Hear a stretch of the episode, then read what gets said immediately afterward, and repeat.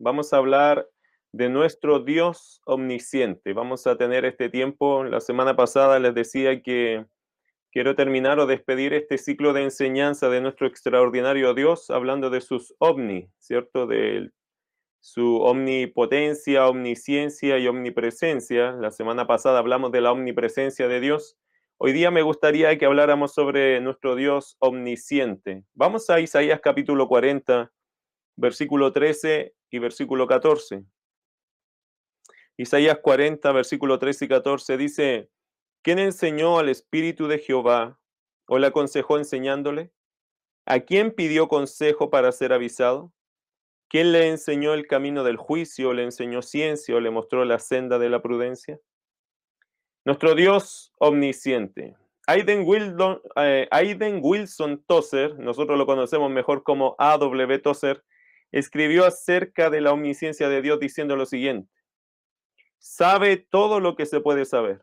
Y eso lo sabe instantáneamente con una plenitud de perfección que incluye todo posible tema de conocimiento relativo a todo lo que existe o que pudo haber existido en cualquier sitio del universo, en cualquier sitio, en cualquier tiempo pasado, o que pudiese existir en los siglos o las edades por venir. Dios sabe todas las causas, todos los pensamientos, todos los misterios, todos los enigmas, todos los sentimientos, todos los deseos, todas las personalidades, todas las cosas visibles e invisibles en el cielo y en la tierra. Porque Dios sabe todas las cosas perfectamente, Él no conoce una cosa mejor que la otra, sino que conoce todas las cosas con la misma perfección nunca descubre nada, nunca nada lo sorprende, nunca nada lo maravilla, nunca tiene curiosidad por saber algo, ni procura información ni hace preguntas, excepto cuando atrae a los hombres para el propio bien de ellos. Dios tiene existencia propia y se contiene a sí mismo y conoce lo que ninguna criatura jamás ha conocido. Se conoce a sí mismo perfectamente. Solo el infinito puede conocer lo infinito. Esta es una de las mejores formas que yo he leído eh, para describir que Dios todo lo sabe. Para nosotros la omnisciencia a veces simplemente decir que Dios todo lo sabe, pero qué importante es profundizar un poco este atributo del Señor que lo hace particular en sí mismo, que lo hace ser único en su ser. Eh, ahora, ¿qué verdades hace brillar el hecho de que Dios todo lo sabe? Esta es una cuestión que quizás nos ayuda un poco a poner en práctica o en nuestra mente aclarar un poco de qué se trata esto que Dios todo lo sabe.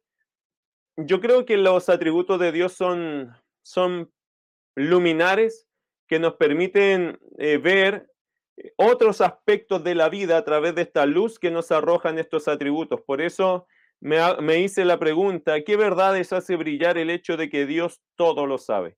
Y una verdad que hace brillar el hecho de que Dios todo lo sabe es que no hay lugar para esconderse.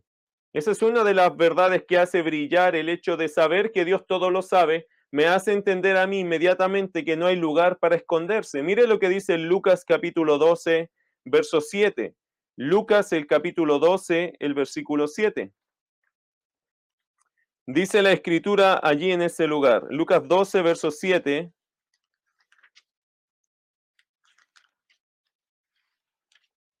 Dice, pues, eh, versos 6 y 7 se los leo. Dice, no se venden cinco pajarillos por dos cuartos, con todo, ni uno de ellos está olvidado delante de Dios. Pues aún los cabellos de vuestra cabeza están todos contados. No temáis, pues, más valéis vosotros que muchos pajarillos. Interesante que no es necesario, querido hermano, que Dios cuente los cabellos de mi cabeza o de tu cabeza, porque Dios ya sabe cuántos hay. Eh, ni siquiera un gorrión, como dice el verso 6, escapa de su conocimiento, es decir, no hay lugar, absolutamente no hay lugar para esconderse, no hay donde podríamos nosotros pensar que me voy a esconder, porque aún los cabellos, como dice la escritura acá, de vuestra cabeza están todos contados. Están contados, Dios no necesita contarlos, esos ya están contados, está el conocimiento de Dios que es tan amplio el conocimiento de Dios que no hay lugar donde uno puede esconderse de ese conocimiento. Nadie puede oscurecer lo que nuestro omnisciente Dios ve. Mire lo que dice el Salmo 139 hablando de este conocimiento de Dios. Salmo 139, versículo 12. Dice la escritura en ese pasaje, Salmo 139, verso 12, aún las tinieblas no encubren de ti, y la noche resplandece como el día. Lo mismo te son las tinieblas que la luz. Esto fue lo que escribió el rey David. La oscuridad de la noche, querido hermano, no es una herramienta eh, que oscurezca la visión de Dios, ni un manto que, la persona eh, use para esconder su pecado. No hay nada que, el hombre pudiese tener en su mano, hablando de la oscuridad, que pudiera ocultar de los ojos o del conocimiento de Dios. Eh, la tendencia natural de los hombres, ¿cuál es? Bueno, la tendencia natural de los hombres es amar las tinieblas en lugar de la luz. Eh, y esto es la gran verdad que nos pasa eh, en sentido espiritual. Los seres humanos amamos más las tinieblas que la luz y Juan nos revela cuál es la razón de ello. Vaya por favor al Evangelio de Juan, capítulo 3, verso 19. Algunos versículos rápidos en esta mañana, pero importantes versículos. Juan, capítulo 3, verso 19 dice lo siguiente. Y esta es la condenación, que la luz vino al mundo y los hombres amaron más las tinieblas que la luz, porque sus obras eran malas. ¿Por qué la tendencia del ser humano es ocultarse en las tinieblas? ¿Por qué el ser humano ama tanto las tinieblas? Porque al ser humano le es conveniente las tinieblas porque sus obras son malas y de alguna forma tiende a creer o a pensar que en las tinieblas, en la oscuridad, en lo secreto, en lo oscuro de la vida va a encontrar una cierta seguridad donde Dios no lo va a conocer el hecho que está cometiendo y eso es equivocado. El ser humano tiene que ser consciente de algo. No hay lugar donde uno pueda esconderse, ni aún en las tinieblas, si habláramos de algo físico, ni aún en las tinieblas de esta vida, ni aún en los lugares más oscuros de esta vida, nosotros podríamos escondernos, ya que el Señor todo lo sabe. El Señor todo lo sabe. Eh, todas las veces que las personas tratan de esconder su pecado, la brillante luz de la omnisciencia de Dios lo pone de manifiesto. No hay ninguna situación que el Señor ignore, no importa dónde tú te coloques, no importa lo que busques ocultar, el Señor todo lo sabe. Quizás, pensándolo bien también, mis queridos hermanos, esa es la más asombrosa verdad respecto de la omnisciencia de Dios. ¿Sabe cuál? Él conoce cada detalle acerca de nosotros y todavía nos ama. Esta es una de las cosas más asombrosas de la omnisciencia de Dios. Él conoce todo de ti. Él conoce todo de mí, cada detalle de todos los días y años de nuestra vida. Él sabe todo y a pesar de eso, todavía nos ama. En el Antiguo Testamento, Dios lo sabía todo, por ejemplo, acerca del pueblo de Israel, su pasado, su presente y su futuro, porque en el aspecto de la omnisciencia, querido hermano, el Señor no solo conoce tu pasado, no solo sabe tu presente, aún conoce tu futuro, incluyendo tus aciertos y desaciertos, tus consagraciones y tus descarriamientos. Dios, cuando a nosotros nos salva, no solamente está mirando tu, tu vida hoy, él está mirando tu vida de ayer y tu vida de mañana.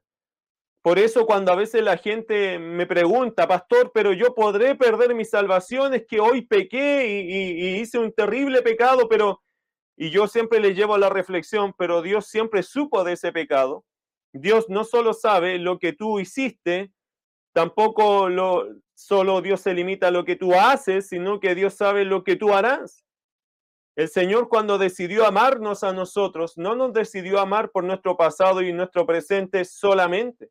Decidió amarnos aún conociendo nuestro futuro, aún conociendo todo de mí. Lo, como yo empiezo una vida y termino esta vida, Dios sabiendo todo eso decidió amarnos. En su conocimiento no hay nada oculto, ni siquiera lo que aún no ha pasado. Dios eso ya sabe lo que va a pasar. Y a pesar de todo eso, Dios decidió amarnos. Eso fue lo que vivió, eh, es, así fue su amor expresado para el pueblo de Israel. En Oseas capítulo 2, verso 19 al 20, si usted lo puede buscar allí en un minuto, vaya al libro de Oseas, ¿cierto? Está Oseas, Joel, Amós, Abdías, etc. Antiguo Testamento, profeta menor. En Oseas capítulo 2, verso 19 al 20, el Señor dijo lo siguiente, y te desposaré conmigo para siempre, te desposaré conmigo en justicia, juicio, benignidad y misericordia, y te desposaré conmigo en fidelidad y conocerás a Jehová. Esas fueron las palabras de amor que el Señor eh, expresó hacia Israel, sabiendo todo acerca de Israel, su pasado, su presente y su futuro. ¿Y qué de nosotros, los que somos parte de la iglesia? ¿Es tan diferente el amor de Dios para nosotros? Recuerde lo que dice el apóstol Pablo en Romanos capítulo 5, verso 8. Mas Dios muestra su amor para con nosotros, en que siendo aún pecadores, Cristo murió por nosotros. Querido hermano, el Señor sabe lo que somos.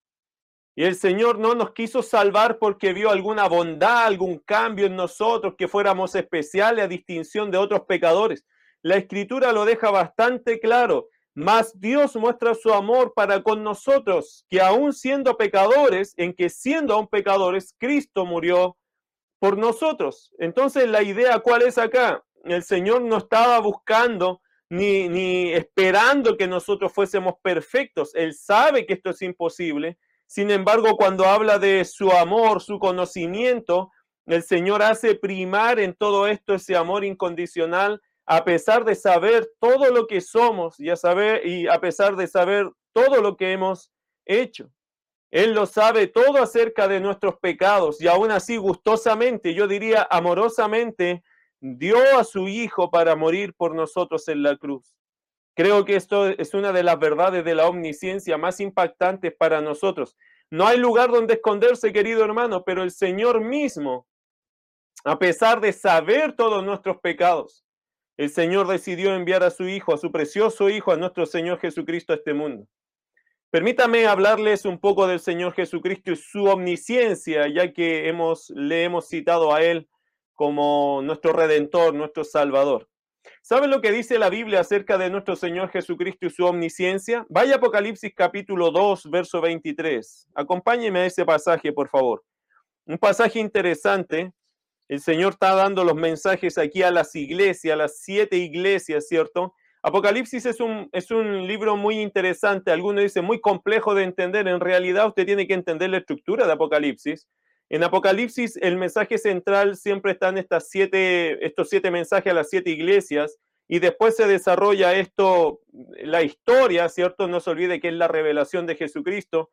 Así que los primeros capítulos hablan de las iglesias, ¿cierto? El capítulo 4 ya hay un, hay un cambio de escenario, capítulos 5 y 6 están en ese cambio de escenario, y después ya vienen los juicios, ¿cierto?, para este mundo, y la iglesia está en el cielo, y capítulo 19, después se manifiesta el Señor Jesucristo y viene todo el futuro, la gloria venidera del Señor y todos sus juicios. O sea, hay muchas cosas allí que si uno entiende la estructura de Apocalipsis, no, en realidad no es tan complejo. Quizás hasta como yo se lo expliqué suena más complejo pero en realidad Apocalipsis no es un libro tan complejo y tiene como base estas siete, estos siete mensajes a siete iglesias, que cada una de ellas deberíamos recordarlo nosotros como un sermón, una lección de vida. y siete mensajes que el Señor quiso dejar para nosotros las iglesias hasta que Él venga por nosotros.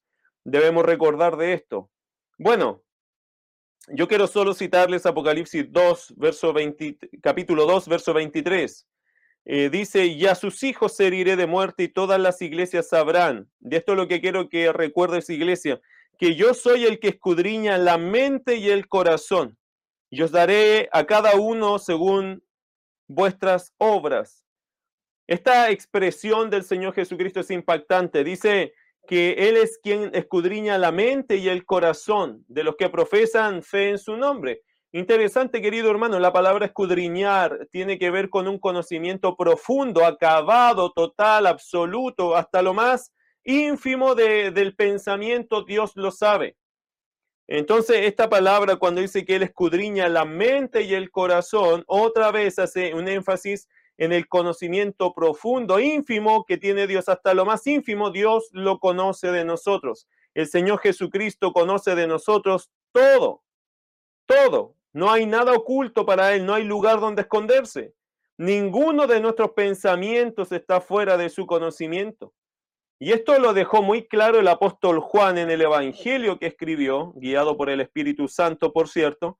Eh, él escribió un pasaje allá en Juan capítulo 2, versículo 24 al 25, donde nos hace referencia a este conocimiento del Señor acerca de las personas. Siempre me interesa mucho este pasaje porque eh, en medio de ello se muestra, ¿cierto?, lo que es los atributos del Señor Jesucristo. Eh, como Dios, los atributos del Señor Jesucristo como Dios. Mire Juan 2, eh, capítulo 2, verso 24 al 25, dice, pero Jesús mismo no se fiaba de ellos porque conocía a todos y no tenía necesidad de que nadie le diese testimonio del hombre, pues él sabía lo que había en el hombre. El Señor Jesucristo, mi querido hermano, nunca cayó en un engaño, nunca fue engañado, no puede ser engañado porque él conoce a todos los hombres y conoce todos los hombres y todos los pensamientos de los hombres. Él sabe absolutamente todo de todos nosotros. En ese tiempo, cuando el Señor estaba en el ministerio, imagínense cuánta gente lo rodeaba, cuánta gente quería estar con él, pero ¿quién podría leer los, las, las motivaciones en el fondo que había en cada corazón? El Señor sí los podía conocer todo esto.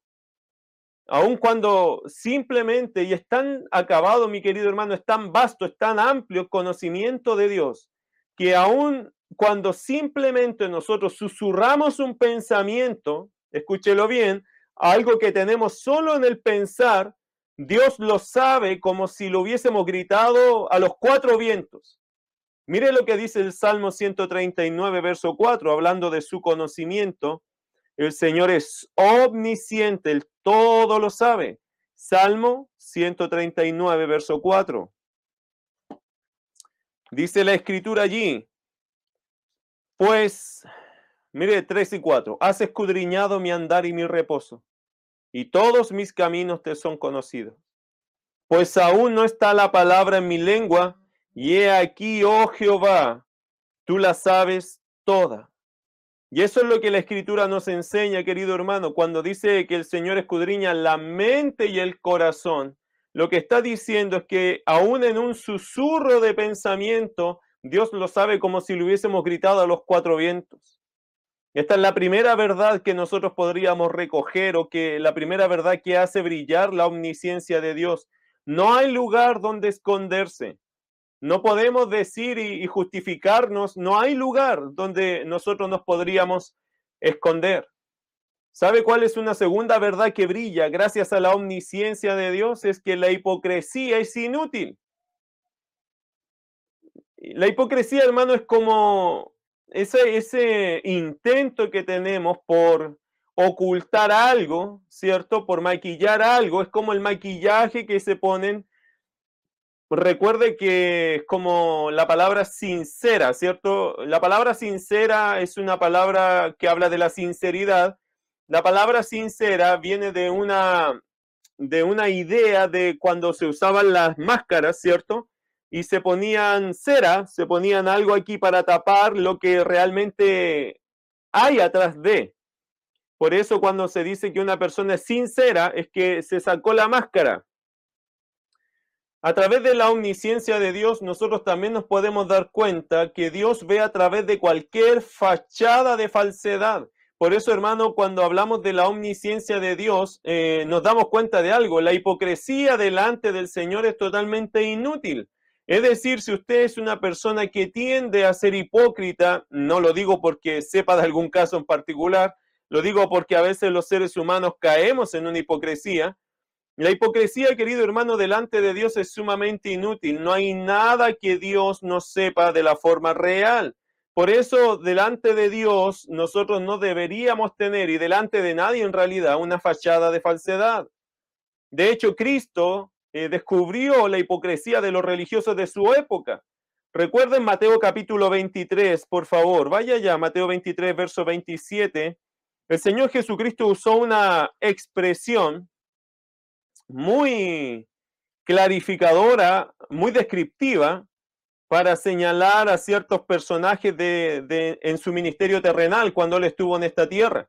En Mateo capítulo 23, versículo 27, el Señor llamó a los escribas y fariseos de esta forma. Dice, hay de vosotros escribas y fariseos hipócritas, porque sois semejantes a sepulcros blanqueados, que por fuera la verdad se muestran hermosos, mas por dentro están llenos de huesos de muertos y de toda inmundicia. Mire qué interesante esto, querido hermano. Eh, los judíos, ¿cierto? En las tierras bíblicas, en Israel, se tenía la costumbre de blanquear las tumbas para impedir que un, que un viajero, ¿cierto? Que iba a las fiestas religiosas en Jerusalén, eh, sin darse cuenta tocase una tumba, porque para ellos que una persona tocara una tumba significaba que estaba contaminado ceremonialmente. Eh, ya que cuando, y cuando esto sucedía, la persona tenía que quedar excluida de participar de las fiestas religiosas por estar contaminado. Por lo tanto, ellos blanqueaban, ¿cierto? Ponían, eh, las dejaban como impecables las tumbas. Y esto era como muy llamativo, porque cuando pegaba el sol, esto como que irradiaba luz, era, era un espectáculo en realidad las tumbas. Los judíos lo hacían con el fin de que las personas no las tocaran porque eso los ponía en una condición imposibilitado de participar de alguna ceremonia religiosa, de, de las fiestas religiosas. El punto del Señor Jesús en este pasaje es, es cuál? Que los viajeros, eh, no, no los viajeros, sino que los líderes religiosos eran como estos sepulcros. El versículo dice, hay de vosotros, escribe fariseo hipócritas, porque sois semejantes a sepulcros blanqueados. ¿Y la idea cuál es? Bueno, los líderes religiosos de ese tiempo eran igual que esos sepulcros, externamente tenían una apariencia de justicia, de santidad, pero el Señor decía, aunque brillen por fuera, el tema es lo que son por dentro. Y lo que son por dentro eh, no ha cambiado. Lo que el Señor está mostrando acá es que ellos se pueden engañar pensando que por fuera son muy luminosos, son muy justos por fuera, eh, son muy santos por fuera, pero el Señor sabía que dentro de ellos lo único que había era muerte, porque ellos no reconocían al Señor. Ellos estaban llenos de hipocresía y de iniquidad. Eso dice el versículo 28. Así también vosotros por fuera a la verdad os mostráis justos a los hombres, pero por dentro estáis llenos de hipocresía e iniquidad. El Señor conoce cada corazón, querido hermano, y nada podrá engañarlo, ni siquiera un embellecimiento externo a través de una religión. Algunas veces parece como si los pecadores, ¿cierto? Hablando de pecadores, eh, algunas veces parece como si los pecados de los inicuos pasasen desapercibidos delante de Dios. ¿No te ha dado la sensación a veces esto que gente hipócrita, gente que hace este tipo de mal, no, no te da la sensación que a veces pasaran desapercibidos, como que el Señor no los castigase, no les diese su reprensión? Sobre todo cuando estas personas empiezan a prosperar y triunfan en las cosas del mundo. Pero sabe, creo que el rey David tenía la perspectiva correcta acerca de esta situación que suele pasar, que uno ve personas en maldad y uno dice, pero ¿por qué el Señor no, no interfiere acá, no castiga acá? Creo que el rey David tenía una perspectiva correcta. Mira el Salmo 37, para cuando te pase esta sensación de que los pecadores a veces pareciera que abusan o disfrutan de la vida y, y no les pasa ningún mal, Quiero que lea, eh, por favor, conmigo el Salmo 37. Salmo capítulo 37, versos 7 en adelante. Escucha lo que dice la escritura allá. Búsquelo conmigo. Salmo 37, versos 7 en adelante. Dice, guarda silencio ante Jehová y espera en él. No te alteres con motivo del que prospera en su camino, por el hombre que hace maldades. Deja la ira y desecha el enojo no te excites en manera alguna a hacer lo malo, porque los malignos serán destruidos, pero los que esperan en Jehová, ellos heredarán la tierra. Pues de aquí a poco no existirá el malo, observará su lugar y no estará allí, pero los mansos heredarán la tierra y se recrearán con abundancia en paz. Querido hermano, la prosperidad de los malos, y ese es el punto que me gustaría aquí resaltar, eh, obviamente David está hablando con referencia a los justos del Antiguo Testamento, ¿cierto? Pero cuando hablamos de, de el malo, eh, David tenía una perspectiva muy, muy apropiada. El malo no durará para siempre. Llegará el día que el pecado que ha estado en oculto en esas personas, Dios los sacará a la luz y los castigará. Eh, por eso, querido hermano, nadie debería pensar que puede jugar con el Dios omnisciente. Por eso no hay lugar, según la omnisciencia, no hay lugar, no hay sentido, no hay provecho, es inútil la hipocresía. Por eso no importa lo que usted quiera aparentar o lo que las personas quieran aparentar o, quieran tratar de hacernos creer a todos los demás. Delante de Dios, la hipocresía es una cuestión sumamente inútil. Por eso nadie debería pensar que puede jugar con el Dios omnisciente. Mire un par de pasajes conmigo en esto, por favor. Eclesiastés capítulo 12, verso 14. Escucha lo que dice la escritura acá. El fin de todo el discurso oído es este, verso 13. Teme a Dios y guarda sus mandamientos, porque esto es el todo del hombre. Porque Dios traerá toda obra a juicio, juntamente con toda cosa encubierta, sea buena o sea mala. Primera cosa, por eso, hermano, nadie debería pensar que puede jugar con el Dios omnisciente, porque nada de lo que hemos hecho escapará de la evaluación del Señor. El texto lo dice muy claro, Dios traerá toda obra a juicio, juntamente con toda cosa encubierta, sea buena o sea mala. Delante del Señor, por lo tanto, querido hermano, cultivar hipocresía es sumamente inútil, es una de las cosas que uno nunca debería hacer. Y Jeremías 17:10, vaya al profeta Jeremías, capítulo 17, verso 10, por favor. Jeremías 17:10 dice, le voy a leer del 9 otra vez, dice, engañoso es el corazón más que todas las cosas y perverso. ¿Quién lo conocerá?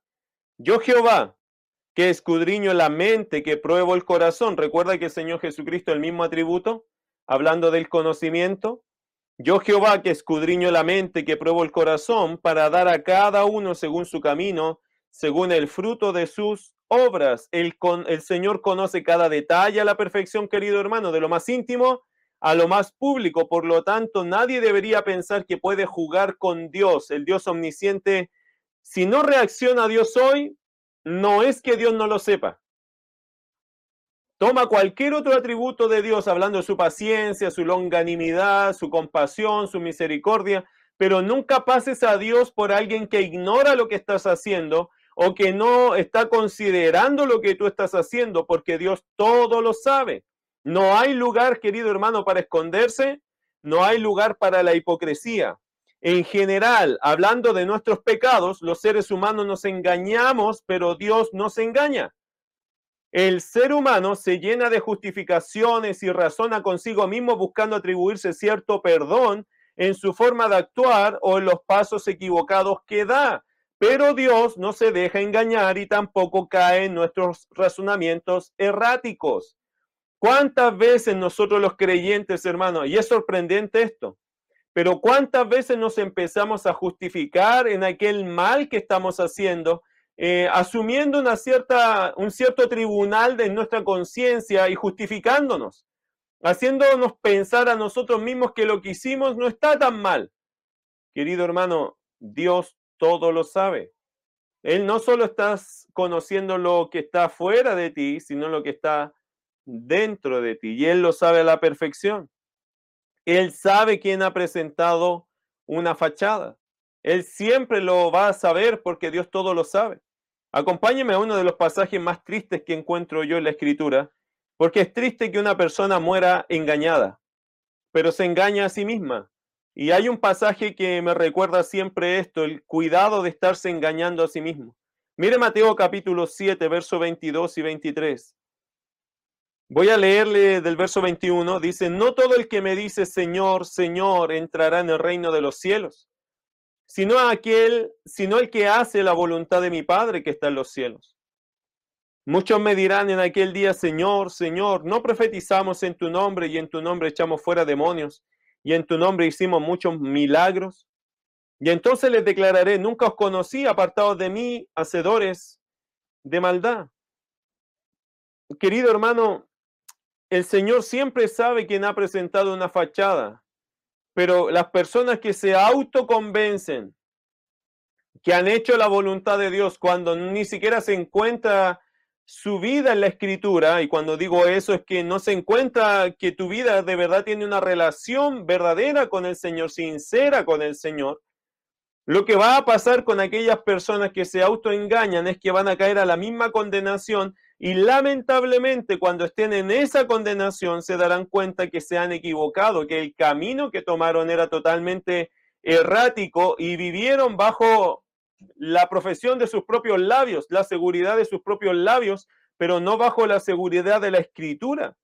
Por eso, querido hermano, no todo el que me dice Señor, Señor entrará en el reino de los cielos. ¿Quién va a entrar entonces?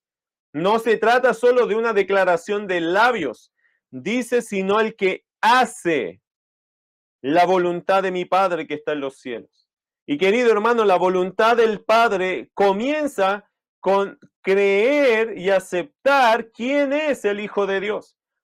Aquí usted tiene que ser muy claro con esto. Si una persona no se quiere condenar, no se quiere engañar a sí mismo, tiene que reconocer con toda honestidad que tú, cuál es tu relación con Dios. Tiene que entenderlo muy bien. Esta relación con Dios no puede partir, no es real si no has recibido a Jesucristo como tu Señor y Salvador. Es decir, la Biblia dice que si confesares con tu boca que Jesús es el Señor y creyeres en tu corazón que Dios le levantó de los muertos, serás salvo. Querido hermano, y, y, todo aquel que está escuchando, si estás allí y tú nunca has arreglado tus cuentas con el Señor, tienes que hacerlo. Si no arreglas tus cuentas con Dios, si no te entregas al Señor Jesucristo, entonces tú estás perdido. No importa si usted dice delante de Dios, es que yo creía en ti. No se trata de ese creer, dice la Biblia, que aún los demonios creen y tiemblan. No se trata de un creer sin someterse a la voluntad del Señor. La Biblia dice otra vez en el verso 21, no todo el que me dice Señor, Señor entrará en el reino de los cielos. Fíjate el argumento de ellos en el verso 22, cuál fue su defensa, su autoengaño. Muchos me dirán en aquel día, Señor, Señor, no profetizamos en tu nombre y en tu nombre echamos fuera demonios y en tu nombre hicimos muchos milagros. Nota lo que está pasando acá, lo que las personas están, se aferran a qué? A una experiencia religiosa, pero no a una relación con Dios. Por eso, querido hermano, el, asunto acá no es hacer los milagros, profetizar, tiene que ver con hacer la voluntad de mi Padre que está en los cielos. Y la voluntad del Padre es que todos creamos en el Hijo. El Hijo es el Señor y Salvador enviado a este mundo para rescatar al hombre y darle una relación al hombre con Dios, una relación real. Jesús les dijo, yo soy el camino, la verdad y la vida. Nadie viene al Padre sino por mí. Cualquier persona, cualquier religioso que se quiera saltar a Jesucristo usted no está haciendo la voluntad del Padre, usted no tiene salvación. Y si se está justificando diciendo que yo soy una buena persona, en realidad es que yo no le he hecho mal a nadie, en realidad es que yo vivo eh, religiosamente, en realidad. Bueno, delante del Señor, eso no sirve. Lo único que sirve es entregarse a Jesucristo como Señor y Salvador.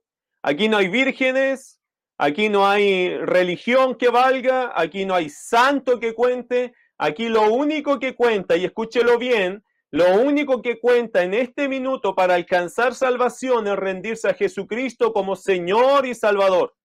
Él es el Señor del hombre. Por eso Pablo dijo que si confesares con tu boca que Jesús es el Señor, la autoridad máxima de tu vida, a quien tú te vas a someter y vas a vivir para Él todos los días que te restan de esta vida, entonces serás salvo. Porque con el corazón se cree para justicia, pero con la boca se confiesa para salvación. Ese es el confesar que debemos hacer. Jesucristo es el Señor, Él es mi Señor. Muchas personas hoy día viven una religión. Y escúcheme bien, querida iglesia y todo creyente, escúcheme bien. A veces nosotros nos contentamos demasiado con el hecho de que un hijo, de que un niño, de que una persona reciba a Cristo. Y a mí me alegra ese paso, pero después de, ver eso, querido hermano, uno tiene que ver cuáles son los cambios que esas personas viven. Hay muchas personas que han tomado una decisión, sí, pero hay muchas personas que tomaron una decisión y hoy día no viven para Dios. Y uno se hace la pregunta, ¿esas personas de verdad tomaron un compromiso con Dios? ¿De verdad son sus servidores? ¿De verdad dejaron de ser esclavos del pecado para ser siervos de la justicia? ¿Cómo podría un siervo de la justicia empezar esta carrera y de repente dejarla, renunciar a ella, hacer todo lo contrario y aún creer que el Señor está en esa vida si Dios no le ha puesto la mano de disciplina? Es muy confuso para muchas personas esta situación porque el estado de un creyente debería ser de una constante consagración y crecimiento espiritual, no de descarriamiento, no de mundanalidad, no de crecer en, en, el pecado, sino que crecer en Cristo. Y los que están en esa condición necesitan evaluarlo mucho también. Si de verdad, como dijo el apóstol Pablo, examinaos vosotros si estáis en la fe. Porque puede ser que un día aceptaste un Cristo que te hizo un religioso, pero no te ha convertido, no ha transformado tu corazón. Y la idea de Jesucristo es cambio de vida. Es una transformación real, no es solamente agarrar una Biblia y ahora voy a la iglesia evangélica. Si eso es el cambio de vida, perdón, eso es una fachada religiosa, pero no es un cambio de vida la verdadera religión no tiene nada que ver con solamente agarrar una Biblia o citar un par de versículos o dejar la Biblia abierta en su casa o partir a la iglesia los días domingos, los días miércoles, los días que quiera ir. Las fachadas son fáciles de levantarlas, pero una vida cristiana es otra cosa. Es una representación genuina, sincera del mismo Señor Jesucristo. Eso es lo que la escritura nos enseña. Los verdaderos creyentes son Cristos pequeños, son representantes de Cristo en su carácter, en su forma de vivir, en su esperanza, en su forma de ministrar. Eh, su vida ha cambiado porque Cristo está en ella. Hay muchas personas que en la eternidad se darán cuenta que se engañaron a sí mismos por no querer hacerse las preguntas difíciles. Y las preguntas difíciles siempre tienen que ver, ¿dónde estás tú? ¿Qué estás haciendo? ¿Y por qué estás haciendo lo que estás haciendo? Las preguntas difíciles siempre tienen que ver con, con confrontar mi vida y mis pecados y decir, ¿por qué yo peco en ciertas cosas cuando el Señor me ha hecho libre? ¿Por qué estoy desobedeciendo sabiendo que no tengo que hacerlo y debo romper fila frente al pecado para poder colocarme en la línea correcta de la voluntad de Dios? Si no, quién sabe, a lo mejor esto es una fachada religiosa en la cual yo busco al Señor solo por algunos beneficios y algunas respuestas si te estás autoengañando. Bueno, quiero decirles, queridos hermanos, volviendo al punto de la omnisciencia, que su juicio, el juicio del Señor, nunca se basa en la apariencia externa. Así que aquel que quiere guardar la apariencia está perdiendo su tiempo.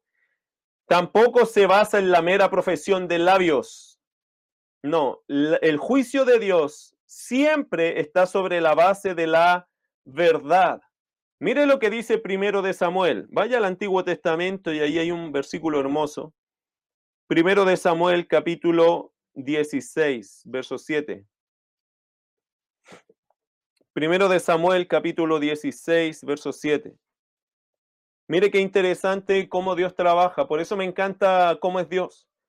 Por eso es bueno, hermano, decir que no hay lugar donde esconderse y la hipocresía no tiene ningún valor delante de Dios, no funciona. Mire primero de Samuel capítulo 16, verso 7. Y Jehová respondió a Samuel, no mires a su parecer. Aquí estaba Samuel, cierto, buscando nuevo rey después de que Saúl salió del reino. Dios lo quitó del reino porque Saúl siempre fue un rey desobediente, ahora estaban en busca de un nuevo rey. Pero este rey lo puso Dios. Pero este rey era particular porque Samuel pensaba a sus ojos que era uno de los hijos, ¿cierto? Eh, eh, de... Lo estoy buscando en el versículo de Isaí. en uno de los hijos de Isaí, de Belén, eh, Samuel fue enviado a ese hombre para que uno de sus hijos fuera el rey. Y Samuel empezó a mirar estos hijos y encontró al primero, que era un hombre grande, imponente, y Samuel pensó inmediatamente, este es el rey. Y aquí está la respuesta de Dios, versículo 7. Y Jehová respondió a Samuel, no mires a su parecer, ni a lo grande de su estatura, porque yo lo desecho. Porque Jehová no mira lo que mira el hombre, pues el hombre mira lo que está delante de sus ojos, pero Jehová mira el corazón. Querido hermano, Dios nunca se basa en la apariencia externa, tampoco en la mera profesión de labios. Dios siempre, su juicio está sobre la base de la verdad. Y lo que está en el corazón para Dios es la verdad. Dios no mira lo que mira el hombre, que es la apariencia, la fachada. Dios siempre mira el corazón.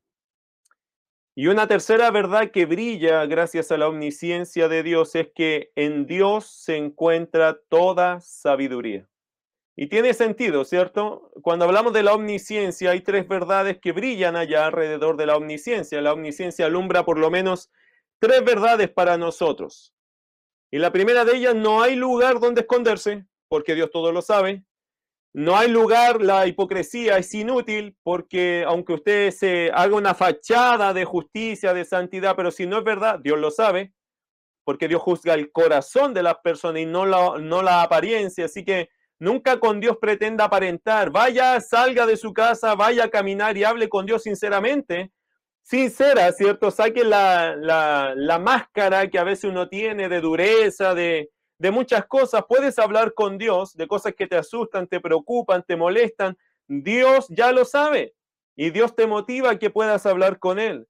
Y la tercera verdad que brilla acerca de, eh, a través de la omnisciencia de Dios, es que en Dios se encuentra toda sabiduría. Y es obvio porque si Dios todo lo sabe, Dios es sumamente sabio. La sabiduría de Dios podría definirse de esta forma la acción omnisciente con una santa voluntad. Una vez más, Aiden Wilson Tozer o A.W. Tozer lo explica de esta forma. Escuche cómo lo explicó este, este gran siervo del Señor. La sabiduría, entre otras cosas, es la habilidad de diseñar fines perfectos y de conseguir esos fines mediante los medios más perfectos contempla el final desde el principio, de modo que no exista necesidad de adivinar o conjeturar. La sabiduría ve todas las cosas en poco, cada cosa en su relación correcta con las demás cosas, y de ese modo es capaz de obrar hacia metas predeterminadas con impecable precisión. Todos los actos de Dios los realiza en perfecta sabiduría, primero para su gloria y luego para el mayor beneficio del mayor número de personas por el tiempo más largo. Y todos sus actos son tan puros como sabios y tan buenos como sabios y puros. No solo sus actos no pueden mejorarse, sino que no podría imaginarse una mejor manera de hacerlos. Esto está en el libro El conocimiento de los santos, en la página 66. Querido hermano, Dios conoce el principio, el fin y cada paso intermedio. Su perfecto conocimiento resulta en perfecta sabiduría porque Él es el único, como dice en Romanos 16, 27, Él es el único y sabio Dios. Es interesante mirar las escrituras cuando hablamos de la sabiduría de Dios, porque para el hombre incrédulo, cuando hablamos de la sabiduría de Dios, la considera una locura. Mire lo que dice primero a los Corintios capítulo 1, el apóstol Pablo, habló acerca de este tema de la sabiduría, pero también miró el contraste o cómo los incrédulos pensaban o miraban la sabiduría de Dios. Vaya primero a los Corintios capítulo 1, verso 18. Porque la palabra de la cruz es locura a los que se pierden, pero a los que se salvan, esto es a nosotros es poder de Dios. Verso 20, 19 en adelante, pues está escrito, destruiré la sabiduría de los sabios y desecharé el entendimiento de los entendidos. ¿Dónde está el sabio? ¿Dónde está el escriba? ¿Dónde está el disputador de este siglo? ¿No ha enloquecido Dios la sabiduría del mundo? Pues ya que en la sabiduría de Dios el mundo no conoció a Dios mediante la sabiduría, agradó a Dios salvar a los creyentes por la locura de la predicación. Hay una cierta ironía del apóstol Pablo acá, porque el mundo espera otras cosas, hermano. Eh, el mundo siempre que Dios es tan sabio para hacer las cosas, el mundo siempre ha tildado la sabiduría de Dios como una locura. Mire el verso 23. Pero nosotros predicamos a Cristo crucificado. Para los judíos ciertamente tropezadero y para los gentiles locura, más para los llamados, así judíos como griegos, Cristo poder de Dios y sabiduría de Dios. Porque lo insensato de Dios es más sabio que los hombres y lo débil de Dios es más fuerte que los hombres. Interesante pasaje como el apóstol Pablo lo plantea. Eh, no hay nada insensato en Dios, por si acaso, hermano. No hay nada débil en Dios tampoco. Lo que Pablo está tratando de poner en una figura, lo que, lo que fuera más débil de Dios. Una cosa figurada, ¿no? Una cosa no así literal, pero imaginándose que hubiera algo débil en Dios o algo insensato en Dios, aún la cosa más necia que podríamos encontrar, la cosa más insensata, no hay nada de esto en Dios, pero si hubiera algo allí sería más sabio. Más sabio, ese el énfasis es eso, que Dios es más sabio que los hombres. Y lo más débil de Dios, no lo hay, pero lo más débil de Dios es más fuerte que los hombres.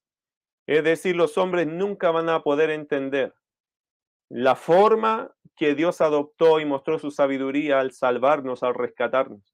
Por eso, Dios, de forma irónica, Pablo lo comunica, nos quiso salvar por la locura de la predicación y nos quiso salvar por la locura del Evangelio.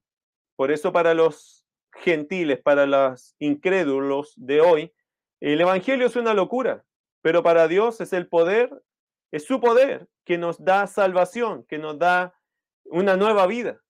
¿Cuántas veces tú has escuchado el Evangelio y quizá el que es incrédulo se ríe de eso? ¿Sabe qué? Eso es la sabiduría de Dios. Dios decidió hacerlo así porque la sabiduría del hombre es tan necia para Dios. Es tan poca cosa, el conocimiento del hombre para Dios es tan poca cosa y ellos prefieren quedarse con su conocimiento y no considerar el conocimiento de Dios.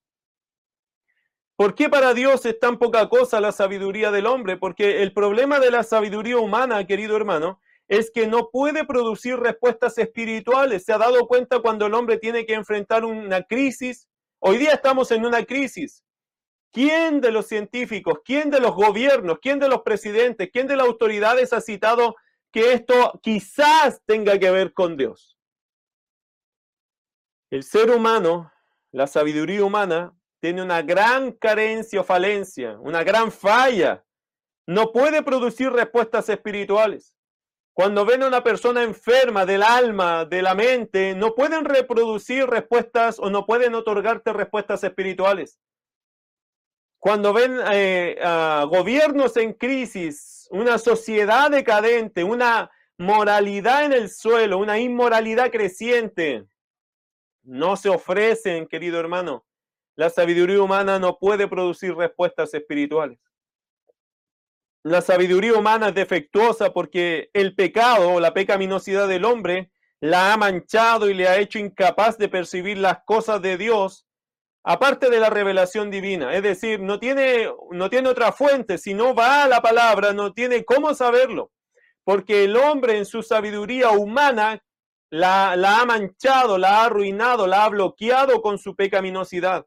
Mire primero a los Corintios capítulo 2, ahora versículo 8 en adelante. Dice, la que ninguno de los príncipes de este siglo conoció, hablando de la sabiduría de Dios, porque si lo hubieran conocido nunca habrían crucificado al Señor de gloria. Antes bien, como está escrito, cosa que ojo no vio, ni oído oyó, ni ha subido en corazón de hombre, son las que Dios ha preparado para los que le aman. Pero Dios nos las reveló a nosotros por el Espíritu porque el Espíritu todo lo escudriña, aún lo profundo de Dios. Porque ¿quién de los hombres sabe las cosas del hombre sino el Espíritu del hombre que está en él? Así tampoco nadie conoció las cosas de Dios sino el Espíritu de Dios. Y nosotros no hemos recibido el Espíritu del mundo, sino el Espíritu que proviene de Dios, para que sepamos lo que Dios nos ha concedido, lo cual también hablamos no con palabras enseñadas por sabiduría humana, sino con las que enseña el espíritu, acomodando lo espiritual a lo espiritual, pero el hombre natural, escuche bien esto, no percibe las cosas que son del espíritu de Dios, porque para él son locura y no las puede entender porque se han de discernir espiritualmente. Interesante cómo Dios grafica la, el entendimiento del hombre. El hombre, las cosas espirituales, el hombre sin Dios, el hombre natural aquí es el hombre que ha nacido bajo la naturaleza humana, pero no ha nacido en Dios, no puede entender las cosas que son del Espíritu de Dios, porque para él son locura. No las puede entender. El hombre sin Dios no tiene la sabiduría, la capacidad de captar las cosas como Dios las capta. Sin embargo, el que es creyente, dice la escritura acá, puede entender las cosas espirituales porque el Espíritu de Dios está en ti. Y el versículo 16 dice otra cosa, porque ¿quién conoció la mente del Señor?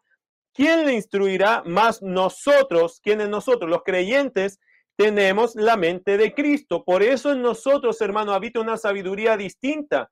Es la sabiduría espiritual y que nos permite tener respuestas espirituales a situaciones que el mundo no entiende. Esa es la gracia de ser un creyente.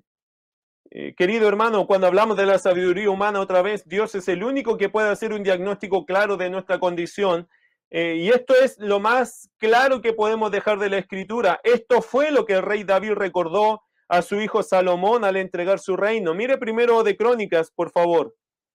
Primero de Crónicas, déjeme leerle ese pasaje. Primero de Crónicas, capítulo 28, verso 9. Si hay alguien que puede dar un diagnóstico claro en este mundo, si hay alguien que puede decir algo correcto en este mundo, ese es Dios porque Él de verdad podría dar el diagnóstico porque Él conoce de verdad todas las cosas. Mire primero de Crónicas capítulo 28, verso 9. Y tú, Salomón, hijo mío, reconoce al Dios de tu Padre y sírvele con corazón perfecto y con ánimo voluntario. Porque Jehová escudriña los corazones de todos y entiende todo intento de los pensamientos. Si tú le buscares, lo hallarás, mas si lo dejares, Él te desechará para siempre. Dios sabe todo lo que hacemos y por qué lo hacemos, puesto que Él conoce todo lo relativo al corazón humano, es capaz de diagnosticar su verdadera condición pecaminosa. Así que, querido hermano, el Señor es la sabiduría total.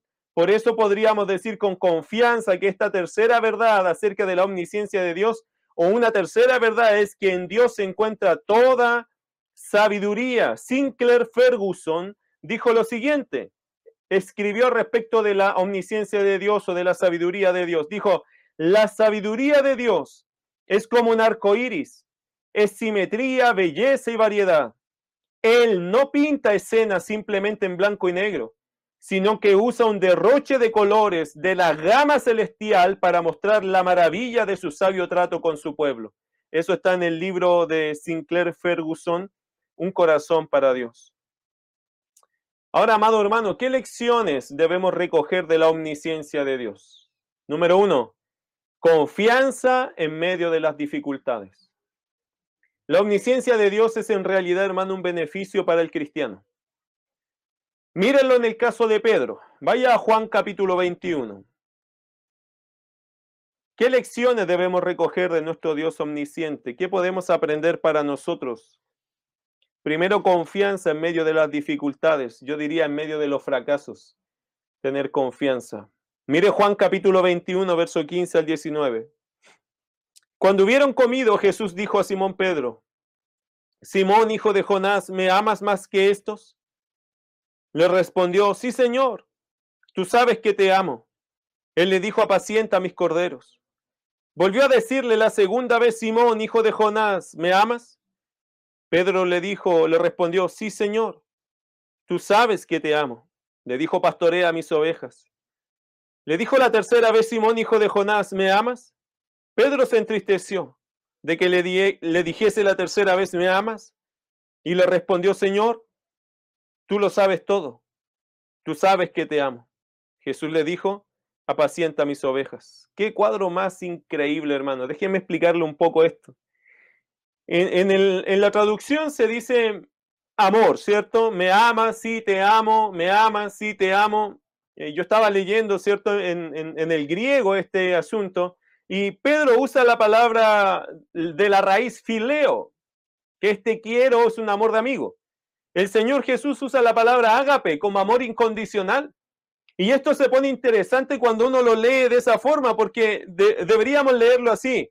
Cuando hubieron comido Jesús, eh, eh, hubieron comido, Jesús dijo a Simón Pedro, Simón, hijo de Jonás, ¿me amas incondicionalmente? ¿O me amas con el amor de Dios?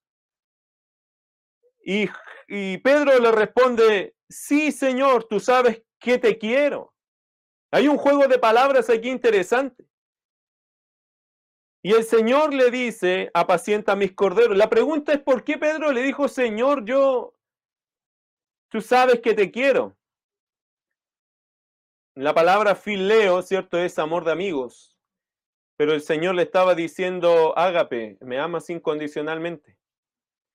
Pedro, yo creo, eh, al entender un poco el fracaso de Pedro en este contexto, Pedro había fracasado Acuérdense que Pedro había dicho, Señor, yo no te negaré nunca, y si me es necesario morir por ti, lo haré.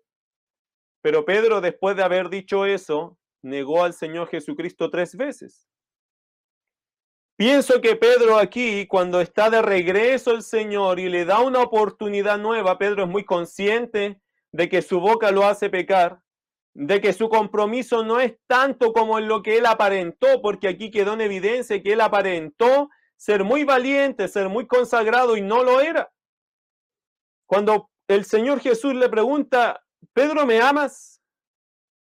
El Señor le dice, y Pedro es muy honesto consigo mismo, le dice, Señor, yo te quiero. Tú sabes que te quiero. Pero después sigue el relato, el verso 16, y le dice, volvió a decirle la segunda vez, Simón, hijo de Jonás, ¿me amas? Y otra vez el Señor usa la palabra ágape. Pedro le respondió, sí, Señor, tú sabes que te quiero. Otra vez usó Pedro la misma expresión de él, yo, Señor, te quiero. Ahora, hermanos, quiero que entienda bien lo que Pedro está sintiendo. Creo que Pedro le está diciendo, Señor, yo quisiera decirte que te amo, como tú esperas que te ame. Pero tengo que ser sincero para no ser cínico contigo, ni, ni mostrar una fachada de que yo soy tan o que hago tanto por ti, porque en realidad quiero decirte lo que es de verdad. Yo te quiero. Porque si te dijera que te amo, aunque desearía decírtelo, no llego a ese nivel. Sé que no llego a ese nivel porque yo te fallé. Y no quiero otra vez mentirte ni mentirme a mí mismo, sino que quiero ser honesto. Tú dices, si te amo, Señor, tú lo sabes, yo te quiero. Es que no tengo la autoridad para decir nada más. Pero mira el versículo 17. Se pone dramática la escena porque el Señor le dice la tercera vez, Simón, hijo de Jonás, ¿me quieres? Ahora el Señor Jesús usa la palabra de Pedro. Y aquí a Pedro le llegó al corazón. Pedro se entristeció de que le dijese la tercera vez, ¿me amas? o me quieres. Y mira lo que hace Pedro. Pedro, hermano, aquí se aferra a la omnisciencia de Dios, a la omnisciencia del Señor Jesucristo. Él sabe una cosa, yo sé que el Señor lo sabe todo. Y sé que tú lo sabes todo y te voy a decir con todo el corazón esto. Dice el, el apóstol Pedro y le respondió, Señor, tú lo sabes todo. Tú sabes que te amo. Y Pedro vuelve a usar su palabra. Es que esa era la palabra de Pedro. Pero Pedro se sintió triste de que el Señor quizás pensara si de verdad lo quería. Señor, y, hermano, quiero que entienda esto. El asunto es lo siguiente. Pedro se aferra al conocimiento omnisciente que tiene el Señor de su vida. Él dice, Señor, tú sabes que yo quisiera decirte que te amo como tú esperas que te ame, pero no me no doy para eso pero sí te puedo decir sinceramente que te quiero y voy a trabajar en esto de llegar a ser alguien que te ame. Pero no quiero que cuestiones el hecho de que te quiero. Y eso lo puso triste a Pedro. Pero él también confiaba en la omnisciencia del Señor y se lo dijo acá, le dice, Señor, tú lo sabes todo. Tú sabes que yo quizás no doy el ancho para ese amor que tú esperas, pero también sabes que en mi corazón está el deseo de amarte cada día más. Y el Señor, en respuesta a ese conocimiento que tiene de Pedro, le dice, apacienta mis ovejas. En realidad el Señor conocía a Pedro y sabía que el corazón de Pedro estaba en una reparación, en una restauración, pero él era sincero con su expresión. Hay confianza, hermano. ¿Qué lecciones debemos recoger de la omnisciencia de Dios? Confianza en medio de las dificultades. Podemos confiar en el Señor de que Él conoce todas las cosas. Y mira algo más en la realidad de la omnisciencia del Señor con Pedro, verso 18. El Señor no solo conocía el presente de Pedro, que estaba en una restauración, en una cosa saludable delante del Señor, en una buena fe, sino también conocía su futuro. Y se lo dijo a Pedro. Versículo 18. De cierto, de cierto te digo, cuando eras más joven te ceñías e ibas a donde querías. Mas cuando ya seas viejo, extenderás tus manos y te ceñirá otro y te llevará a donde no quieras. Esto dijo dando a entender con qué muerte había de glorificar a Dios. Y dicho esto, añadió, sígueme. Interesante, querido hermano, el Señor Jesús no solo supo lo que había en el corazón de Pedro en ese minuto, sino que también sabía la forma en que iba a morir Pedro. Ahora, ¿qué vemos en Pedro en el Nuevo Testamento? Vemos un Pedro valiente, vemos un Pedro entregado, vemos un Pedro un evangelista, un Pedro que gana almas, un hombre que cuando lo meten preso, él después sale gozoso, Vemos un hombre que responde de una forma increíble a las acechanzas que tenían los religiosos sobre él. Mire Hechos capítulo 5, verso 29. Hechos 5, 29 da una de las muestras de Pedro de su valentía. Dice, respondiendo Pedro y los apóstoles dijeron, es, es necesario obedecer a Dios antes que a los hombres. Y la pregunta es, ¿de dónde sacó Pedro tal valentía? Y obviamente, hermano, la primaria respuesta siempre es el Espíritu Santo, sin duda le, le, otorgó ese poder, pero ciertamente había otra razón fundamental en Pedro, esa conversación que tuvo con el Señor. Pedro estaba convencido, y escúchelo bien, Pedro estaba convencido de que el Señor sabía lo que era mejor para su vida. Él estaba dispuesto a poner su confianza en el Señor, cuya sabiduría es perfecta y cuyo conocimiento es infinito. Por eso, querido hermano, si hay una lección que debemos recoger de la omnisciencia de Dios es confianza en medio de las dificultades. El Señor sabe qué es lo mejor para nosotros. El Señor sabe qué es lo mejor para nuestras vidas. Él lo sabe. Y Él ha trazado el plan. Pero ese plan está trazado sabiendo qué es lo mejor para nosotros. Otra lección que debemos recoger de la omnisciencia de Dios es consuelo para cada situación. Querido hermano, ¿alguna vez ha llegado a tu vida el pensamiento, el siguiente pensamiento, si Dios se ha olvidado de ti? ¿Alguna vez has llegado a pensar si Dios se ha olvidado de ti? Que Dios va a pasarte por alto, que se le va a pasar tu nombre, que cuando esté eh, cuando dice el himno, ¿cierto? Cuando el ángel pase lista, que tu nombre no esté en la lista, ¿te ha pasado ese pensamiento de vez en cuando? Que Dios te va a asaltar o que es la típica situación que cuando uno se quiere encontrar en una lista y el temor de uno es no encontrarse, aunque le dijeron que estaba allí, pero uno quiere verse con sus propios ojos. ¿Te ha pasado alguna vez ese pensamiento si Dios se ha olvidado de ti? ¿Sabe que así sintió un pequeño grupo de fieles creyentes en Dios en tiempos de Malaquías? Ellos vivían en medio, le explico el contexto, ellos vivían en medio de una sociedad mala y corrupta y se volvieron temerosos esencialmente con una pregunta, tenían una, una interrogante. Cuando Dios juzgue la maldad de este pueblo, ¿se olvidará de que le pertenecemos y nos juzgará juntamente con ellos? Esa era la pregunta que tenían ellos. Es como lo que nos pasa hoy día a nosotros. Hay tanta maldad, ¿será que Dios se olvidará de, llevarnos con Él y nos va a juzgar igual que a todos los incrédulos? Bueno, en el tiempo de Malaquías había un pequeño grupo así. Quiero que vaya Malaquías conmigo. Lea conmigo Malaquías, por favor. El último libro que tenemos registrado nosotros o, o armonizado en nuestro Antiguo Testamento. Malaquías capítulo 3, versos 16 y 17. Estaba este pequeño grupo de hombres fieles en medio de una sociedad totalmente corrupta. Y la pregunta de ellos les asustaba a veces, ¿será que el Señor cuando juzgue a este pueblo no jugará con ellos? ¿No nos sabrá diferenciar? Mira lo que dice Malaquías 3, 16 y 17. Entonces los que temían a Jehová hablaron cada uno a su compañero. Y Jehová escuchó y oyó, y fue escrito libro de memoria delante de él para los que temen a Jehová y para los que piensan en su nombre. Y serán para mí especial tesoro, ha dicho Jehová de los ejércitos, en el día en que yo actúe y los perdonaré como el hombre que perdona al hijo que le sirve. Querido hermano, hay consuelo para cada situación. ¿Por qué? Porque Dios conoce tu devoción hacia Él. Si es verdad que Dios conoce también a aquellos que son hipócritas y han hecho toda una fachada, Dios también conoce a aquellos que son devotos, aquellos que piensan siempre en el nombre de Dios. Incluso Dios lo dejó registrado en un libro, no porque a Dios se le hubiese o se le hubiere de olvidar, sino para darnos confianza a nosotros cuando eh, enfrentemos aquellos momentos difíciles. No se olviden nunca, querido hermano, que para nosotros hay consuelo en cada situación porque Dios conoce cada situación que nos rodea. Quiero mostrarles otro pasaje. El rey David también encontró consuelo en esta omnisciencia de Dios y quería mostrarles este pasaje porque me parece muy interesante cómo Dios considera cada situación de sus hijos, cada una de ellas. Mire Salmo 56, 8.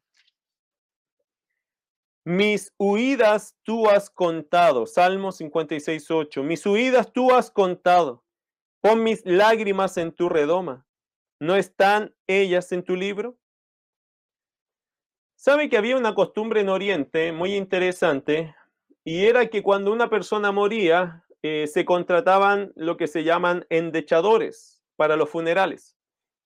Los endechadores básicamente son llorones, ¿ok? Personas que lloraban frente al cuerpo de la persona muerta, ¿cierto?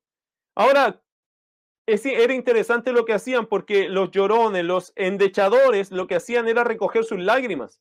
Ellos echaban sus lágrimas en frascos.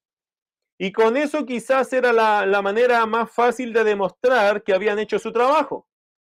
Por lo tanto, la declaración de David de que Dios recoge nuestras lágrimas, ¿qué sugiere? Dice el versículo allí, mis huidas tú has conocido, pon mis lágrimas en tu redoma, no están ellas en tu libro, querido hermano. ¿Qué está diciendo el pasaje? Lo que está diciendo es que Dios recoge nuestras lágrimas también en esa redoma, en ese frasco, es decir, Dios tiene un conocimiento íntimo de cada prueba que estamos atravesando y cuánto nos pesa esa prueba.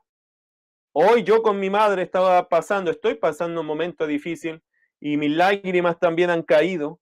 Y hermano, yo estoy seguro de algo, Dios conoce esas lágrimas y conoce lo profundo el sentimiento de aquellas lágrimas. También cada uno de nosotros ha pasado en estos tiempos momentos difíciles. Y quiero decirle algo con todo mi corazón, creo que el Señor conoce esas lágrimas. Aquí pueden haber lágrimas de dolor, de enfermedad, de sufrimiento, de pérdida, de necesidad, de angustia, de desapego o de, o de perder a alguien. Las lágrimas que nosotros, hermanos, lloramos, Dios las tiene todas consideradas. No siempre, y usted tiene que entender esto en la soberanía de Dios, no siempre Dios nos va a evitar pasar por el dolor. No siempre Dios nos va a sacar del dolor. No siempre Dios va a permitir que las cosas sean como yo esperaba. Pero cada vez, cada vez que pasamos por un momento de dolor, podemos llorar delante de Dios podemos expresarle a Dios nuestra tristeza, nuestro dolor y quizás nuestra primera inconformidad de decir, Señor, es que esto no lo quería yo así. Y podemos llorar delante del Señor y el Señor tiene considerado todas esas lágrimas. Él no ignora nada de lo que nos está pasando. Cuando te levantas y ese día es duro, es difícil para ti y nadie más lo puede entender, puedes llorar delante de Dios y esas lágrimas son consideradas por Dios no hay nada de tus dolores, de tus tristezas, de tus angustias o pérdidas que Dios no esté considerando en este mismo minuto. Allí están como en ese frasco presentado delante de Dios y Dios las conoce. Por eso, querido hermano, puede haber consuelo para cada realidad que enfrentemos, un consuelo no barato, sino un consuelo real para cada situación que tú estés atravesando. A Dios le gusta, hermano, tener el registro de nuestras lágrimas. Quizás cuántas lágrimas durante toda nuestra vida hemos derramado delante de Dios. Pero ¿sabe qué? Dios tiene en su libro anotado cada una de ellas. En su gran omnisciencia, Dios sabe las que nos costaron y sabe lo que nos está costando hoy día. ¿Podemos llorar con libertad delante de Dios? Sí. Y deberíamos hacerlo. La declaración de David, querido hermano, sugiere un conocimiento íntimo acerca de cada prueba que estás atravesando y cuánto te pesa. Casi las personas no podrían entender nuestro dolor. Cada persona entiende su dolor. Y hay alguien más que entiende tu dolor. Ese es Dios. Por eso creo que es buen tiempo para entender algo, que podemos tener consuelo de aquella pérdida que has tenido, de aquella situación difícil que te abruma, de aquella enfermedad que quizás te está rodeando, quizás de aquel dolor que estás sintiendo.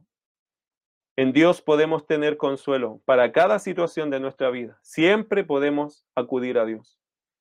Esta gran verdad confrontó también a un pastor que vivió durante los tiempos más duros de la historia de Inglaterra. Su nombre fue Richard Baxter y fue consejero de Oliverio Cromwell durante la Guerra Civil Inglesa en el siglo XVII. Debido a sus creencias puritanas, Richard Baxter eh, posteriormente lo persiguieron, encarcelaron y le prohibieron predicar. A los 70 años y enfermo de tuberculosis lo condenaron a 18 meses de cárcel. Aunque las condiciones en esas circunstancias eran desastrosas, Baxter escribió este poema que refleja su inconmovible fe en nuestro omnisciente Dios y Salvador. Quiero leerle este poema, querido hermano, de un hombre, un creyente que a los 70 años, enfermo de tuberculosis, pudo escribir considerando la omnisciencia de Dios y lo que el consuelo que nos da la omnisciencia de Dios. Richard Baxter escribió lo siguiente: Señor, no me corresponde saber si he de vivir o morir. Mi porción es amar y servir a quien su gracia me da sin yo merecer. Si la vida es larga, feliz seré. A través de los años te obedeceré. Si es breve, ¿por qué he de entristecer si el día eterno aguardo por fe? Cristo me guía, no por sendas más oscuras que las que él mismo recorrió. Quien ha de entrar en el reino de Dios lo hace por el camino que él trazó. Ven, Señor, cuando tu gracia me haya preparado para contemplar tu bendito rostro si ha sido dulce tu obra en la vida terrenal, ¿no será más dulce en la vida celestial? Poco conozco de esa vida. Débil es la vista de la fe. Basta saber que Él lo sabe todo y es fiel y que para siempre estaré con Él. Richard Baxter se aferró, hermano, al Señor omnisciente. Y yo le animo a lo mismo. Aférrese al Dios que todo lo sabe. Vamos a orar. Te damos muchas gracias, Señor, por darnos este tiempo de reflexión en este atributo tan bello que hace brillar, Señor, otras verdades. Si tú todo lo sabes, Señor, no hay lugar donde esconderse. Si tú, Señor, todo lo sabes, la hipocresía no tiene ninguna funcionalidad. Es inútil. Señor, si usted todo lo sabe es porque en ti está la verdadera sabiduría. Ayúdanos, Señor, a conocerte a ti a reconocer en ti, Señor, este atributo y ser muy conscientes de cómo deberíamos caminar en este mundo, sabiendo que sobre nosotros, alrededor de nosotros y que nos cubre total y absolutamente, está el Dios que todo lo conoce, el Dios que tiene todo conocimiento, todo saber. Ayúdanos, Señor, por favor, a tener confianza en medio de nuestros fracasos y poder hablar contigo de aquellos, Señor sabiendo que quizás no somos perfectos, seguro que no lo somos, pero que usted quiere saber qué hay en nuestro corazón de verdad. Y ayúdanos a tener confianza en cada situación, reconociendo, Señor y Padre amado, que hay muchas circunstancias que no han venido, que quizás vendrán. Ayúdanos, Señor, a confiar en ti, a derramar nuestras lágrimas con confianza si algo nos duele, nos preocupa, nos angustia. A hacer de ti, Señor, aquel paño de lágrimas que necesitamos muchas veces en la vida para poder levantarnos. Yo te ruego, Señor, que ayudes a tu iglesia a caminar muy cerquita de ti. usando, Señor, y aprovechando estos, estos atributos tuyos. Tú eres omnipresente, tú eres omnisciente, tú eres omnipotente. Gracias, Señor, por mostrarnos un poco más de tu palabra. Esto debería darnos más confianza y te ruego, Señor, que esa confianza vaya creciendo en ti. Y para aquellos que están allí las transmisiones que aún no conoces a Jesucristo, te quiero invitar a orar conmigo. Dios todo lo sabe. Yo no sé quién está allí atrás, pero Dios sí te conoce. Y quiero animarte a orar conmigo. Si usted está allí, si tú estás allí y no has recibido al Señor y no le has confesado como Señor, te invito a orar conmigo. Por favor, ahí cierra tus ojos y dile al Señor de esta forma, Señor Jesús, hoy reconozco que soy un pecador Hoy, Señor, con toda humildad, voy delante de ti, sabiendo que me conoces. Conoces quién soy. Conoces lo que he hecho. Hoy, Señor, te pido perdón por todos mis pecados. Hoy te ruego el perdón absoluto, el perdón total que todos mis actos sean perdonados por la sangre de Jesucristo en esa cruz que un día murió el Señor Jesús. Quiero que usted clave también todos mis pecados y maldades. Necesito tu perdón y anhelo tu perdón. Hoy, Señor Jesús, te declaro Señor de mi vida. Quiero que tú ordenes mis caminos Quiero, Señor, que tú seas el único y suficiente Señor en mi corazón, en mi vida, en mi mente. Hoy, Dios, te agradezco por enviar a Jesucristo a mi vida. Sé que no lo merezco, pero sé que lo necesito. Te doy la gloria a ti, Señor Jesús. Te doy la gloria a ti, Dios, por hacer este milagro en mí si oraste de esta forma, te felicito, te animo a que sigas escudriñando la escritura, que sigas escuchando la palabra, que sigas leyendo y conociendo a este Dios que salva. Él todo lo sabe.